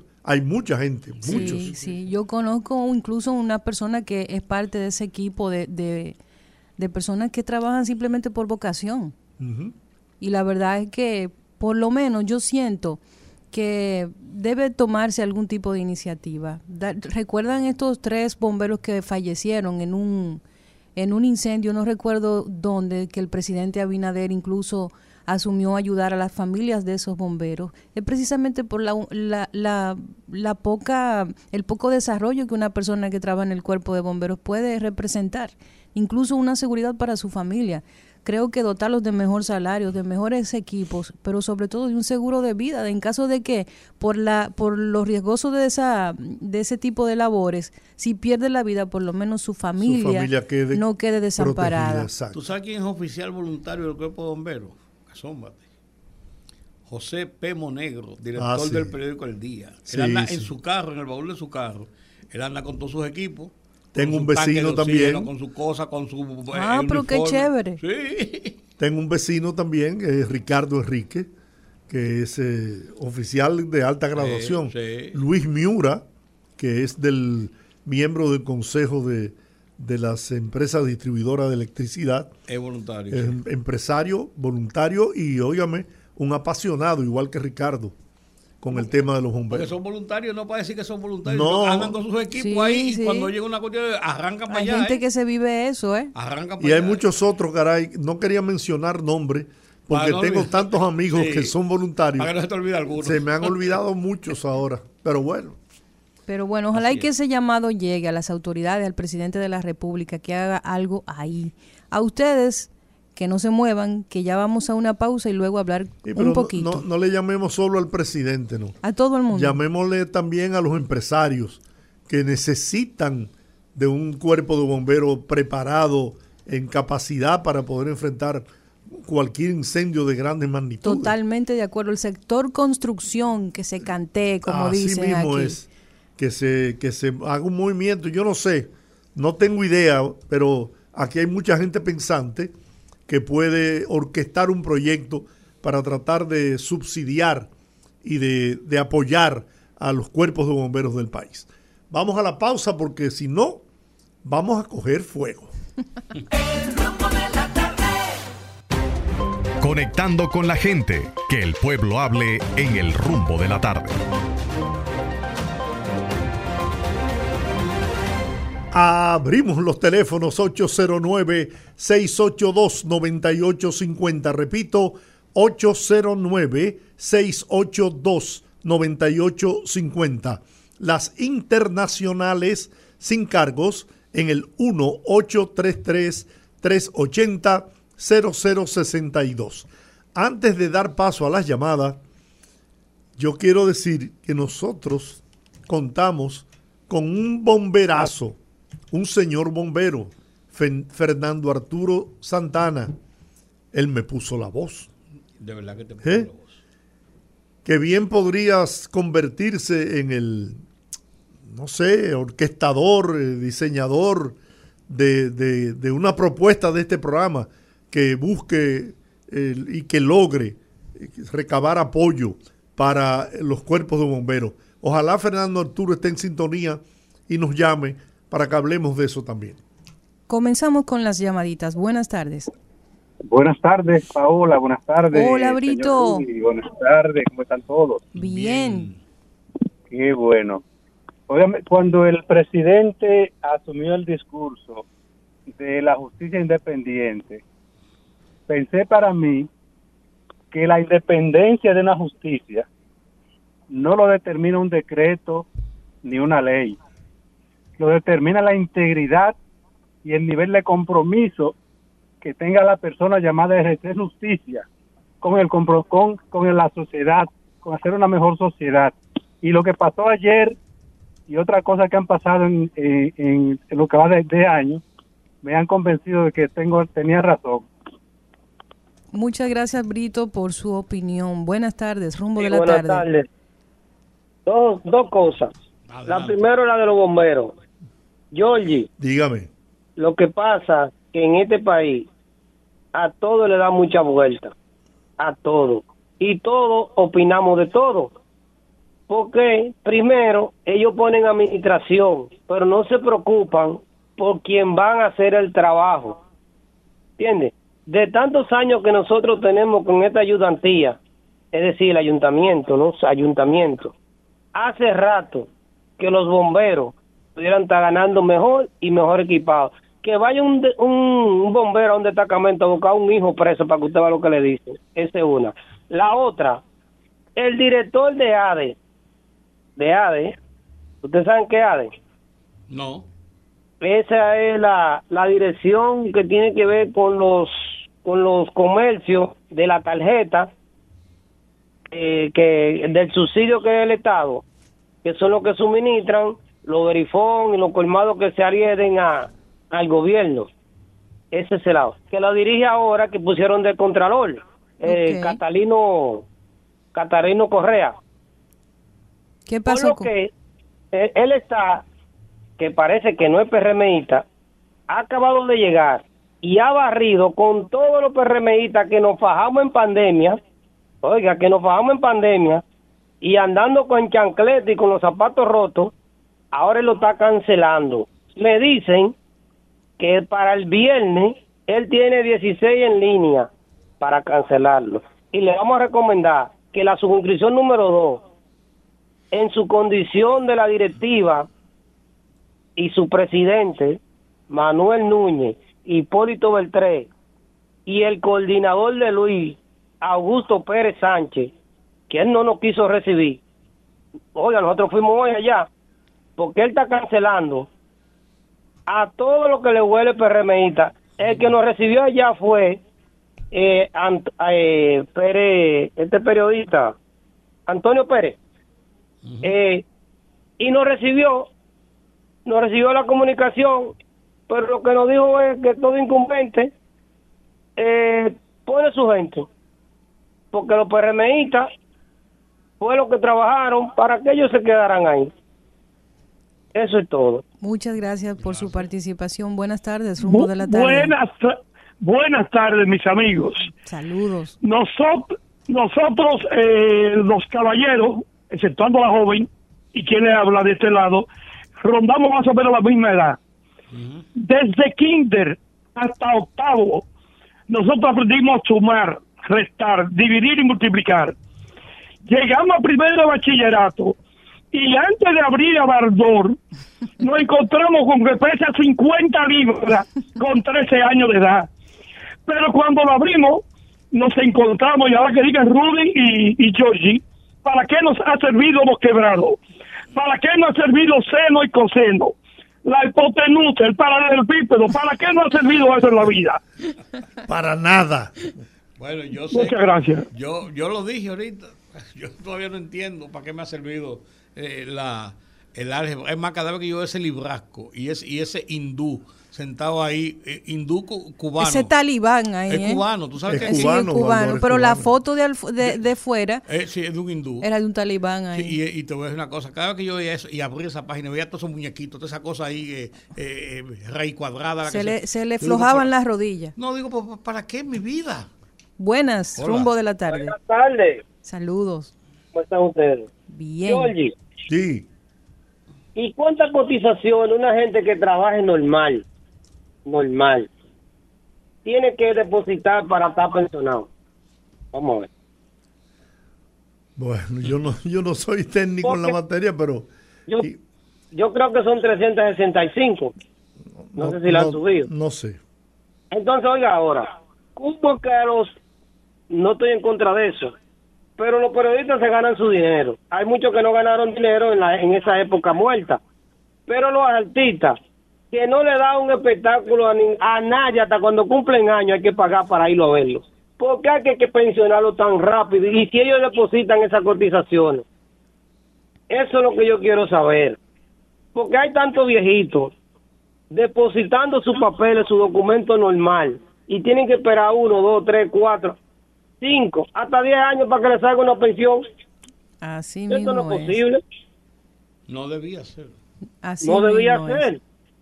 Pero es así. Y por otro lado, con el asunto de la música, hay que ponerle atención a eso del ruido, porque hubo una mujer por ahí que apoyaba a esos musicólogos y ahora ellos se creen que no le pueden quitar la bocina y ellos pueden estacionarse en cualquier parqueo, en cualquier barrio y en cualquier calle. Hay que ponerle atención a eso y es muy difícil cuando usted tiene un enfermo y un musicón al lado de usted. Y a Catalino Correa, que se prepare porque vamos para allá. Muchas gracias. Buenas, rumbo de la tarde. Sí, buenas tardes. ¿Cómo están ustedes, Teófilo? Bien, don Teófilo, cuéntenos. Un honor saludarle a todos ustedes. Haciéndole un llamado al director de los derechos humanos, porque el de yo veo que el, el jefe de los derechos humanos, cuando matan a un tigre, ellos lo están defendiendo. ¿Por qué no va a auxilio y vivienda y nave y haga un stop para que no sigan desvinculando gente? Mire, a la gente pensionado no le han pagado ni enero ni febrero y me han llamado mucha gente y miren, va marzo ya. Gente que tiene que comprar su medicina porque son pensionados por enfermedad. Y ellos, eh, yo no sé dónde están los derechos humanos de este país. Bueno, la verdad que nos hemos cansado con ese tema. Y ¿Qué- yo qué me hacer? declaro incompetente. Buenas, rumbo de la tarde. ¿Cómo están? Buenas tardes a todos. Gracias. Mira, te habla Pedro Sánchez, Marosa primero. Mira, yo quisiera que el secretario de Obras Públicas, no sé quién, el ayuntamiento, que se encargue por lo menos de esas calles del Almauza primero y de Sancho Sama, ya faltarla completa porque son puro hoyos todas, acá están todas, todas malas. Entonces, esos son sectores que son privilegiados porque yo no entiendo por qué es un sector que produce y paga sus impuestos. Bueno, llamado, No la calle. Llamado a- de atención porque varios sectores de la zona oriental han llamado con el mismo problema. Llamamos a las autoridades de obras públicas para que tomen acción en ese sentido. Buenas tardes. Buenas tardes, Olga, don Giorgi, Rudy, Valentín de San Luis. Valentín, adelante. Oiga, don Giorgi, felicidades por este programa tan bueno. Gracias. Gloria a Dios. Mire, don Giorgi, el fenómeno de la contaminación sónica es un aspecto psicosocial. Si usted se fija, cuando hay una persona con una bocina fuera de su casa, en la calle, eh, eh, muy alta, eso altera el sistema nervioso. A eso agréguele que estén tomando alcohol, agréguele también que estén consumiendo droga y de ñapa una juca o la famosa chipa debajo del labio. Tenemos un individuo totalmente psicoactivo. Entonces, ¿qué ocurre cuando llega la autoridad? Lo ven chiquitico los policías, don Rudy. Y no es que yo esté defendiendo a la policía con sus acciones, pero hay que ponerse en los pantalones de ellos. Cada vez que van a atender un llamado de la ciudadanía con respecto a música alta, se da violencia y agresividad por los por los na- por lo que están consumiendo las personas que están oyendo música alta. La ciudadanía es responsable de que eso se corrija, pero somos una sociedad. Muchas gracias, don Giorgi. Gracias, a ti por, la sin- sintonía. Buenas, rumbo de la tarde. Sí, buenas tardes. Saludos. Este, no, yo, eh, mi llamada es en cuanto, eh, para referirme a la persona que llamó, eh, hablando en cuanto a los, a las pensiones de los artistas. Eh, yo nunca estuve de acuerdo con eso, porque es que los artistas cobran su dinero y son millonarios. ¿eh? Balaguer hasta en, hasta, es- hasta en eso fue grande. Balaguer nunca le dio nada a nadie que no lo merecía, por Dios. Todas las personas que en este país necesitadas, ya que dejaron su juventud, su fuerza, las instituciones, y están pelechando por un sueldito de 8, 9 mil pesos que ni para medicina le alcanza. Eso no tiene madre. Eso llora ante la presencia de Dios. Y otra cosita, don Giorgi, ayer yo fui la persona que llamó para tocar el tema de un ciudadano que dijo que a la ciudadanía que no se peleen por política. Es cierto. Yo trabajé en el listín diario. Esos políticos, ellos se sinceran ellos entre ellos y le mienten al pueblo. Yo lo vi, yo lo veía en, re- en relación del listín diario cuando Rafael Herrera era, director. Son unos sinvergüenza, ellos se viven insultando y es mentira. Ellos cenan, almuerzan y, y vacacionan juntos. Ellos le mienten al pueblo. Ellos son amigos, no sirven ninguno. Gracias, señores. Gracias, a ti. Buenas tardes, rumbo de la tarde. Hola. Rumbo de la tarde, buenas. Hola. Sí, aló. Aló. Sí, el poeta Misa con ustedes. Adelante, poeta. Baja el radio, poeta. Muchas bendiciones para todos.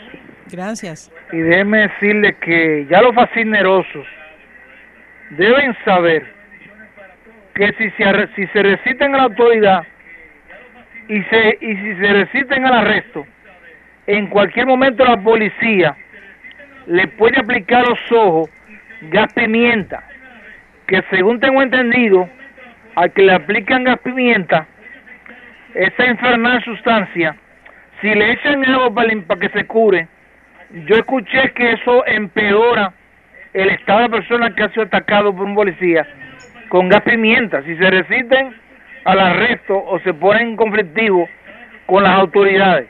Porque hay personas que se resisten a las autoridades y saben que eso puede lle- llevar a una tragedia. Gracias, muchas bendiciones. Gracias a usted, poeta, por la sintonía. Buenas. Buenas tardes, distinguido. Buenas tardes. Buena, ¿cómo están las cosas? Cuéntanos. Todo bien, todo bien, Rudy, Georgie. Y esa voz que tiene peso de Diulca. Fijaos, fijaos bien, señores. Ahora, los que provocaron toda esta desgracia con los haitianos, ahora se están virando. Es bueno salir a la calle, por ejemplo, la ruta de Villamella, la hermana Mirabal, Máximo Gómez Villamella. La mayoría de los que ponchan ahí, o sea, de los que tienen carro público, son haitianos. Y toditos están con Lionel. Porque ellos dicen que Lionel fue que le dio la entrada en el 2010 y por eso hay que votar con, por ellos. Entonces yo le preguntaba, ¿y usted tiene cédula? Sí, a nosotros, nosotros somos do- dominicanes. Nosotros tenemos sello. Y, y este señor, Lionel Fernández, como que no coge cabeza. Porque cuando, después del pato de las corbatas azules, ahí fue que vino la, el éxodo de haitianos a la República Dominicana. Y ahora está como que no sabe nada y que todo, que él es el que es el papaúpa de la matica. Y él está equivocado. Está muy equivocado. Porque él primero tiene que tener un partido para ganar, que no lo tiene. Con ese chorrito de votos de la gente que estaban con, con el abusador, toda esa juventud. Yo creo que, que con eso va a ganar y te equivocado. Que la pasen bien. Gracias. Una llamadita más. Buenas, rumbo de la tarde. Hola, buenas tardes, poderosos. Cuéntenos. Felicitaciones para todos. Gracias. Grandioso equipo. Déjenme decirle algo con respecto a don Giorgi y Rudy, la, la, la- la dama que adorna ese... Olga Almanzar. Olga Almanzar. Correcto, O- Or- Olga. Eh, yo tengo, yo duré 43 años en una empresa privada y tengo cinco años y medio que me vincularon. Yo tengo tres años y pico y medio yendo al Seguro Social y a la vida para que me den una, pens- una mísima pensión de 8 o 10 mil pesos. Y no hay forma de que me salga ese dinerito de Seguro Social. Eso es increíble. Y estos bandidos políticos se van de un puesto con millones al año de pensión. Y la mayoría de la gente, don Giorgi y don Rudy y doña Olga, se mueren esperando la pensión. Sí, señor. Se mueren. Así es. Buenas tardes. Buenas Qué tardes. barbaridad. Gracias. Ese- Tenemos Ese, es el pan nuestro de cada Eso es así, ¿eh? Eso es así. Y es muy difícil cuando usted ve una gente mayor con necesidades y por el otro lado ese contraste entre algunos funcionarios que por cuatro años, por ocho Salen años, con pensiones millonarias. millonarias. Por Dios. Tenemos tiempo para dos llamaditas más. 809-682-9850 y 1833-380-0062. Así que si quieren, nuestras líneas están disponibles para aceptar dos llamaditas más. Bueno, las 5, 6.56 ya nos pasamos. Gracias amigos por habernos acompañado. Mañana nos encontramos aquí a las 5 de la tarde en el rumbo de la tarde. Hasta mañana. Bendiciones. Rumba 98.5, una emisora RCC Media.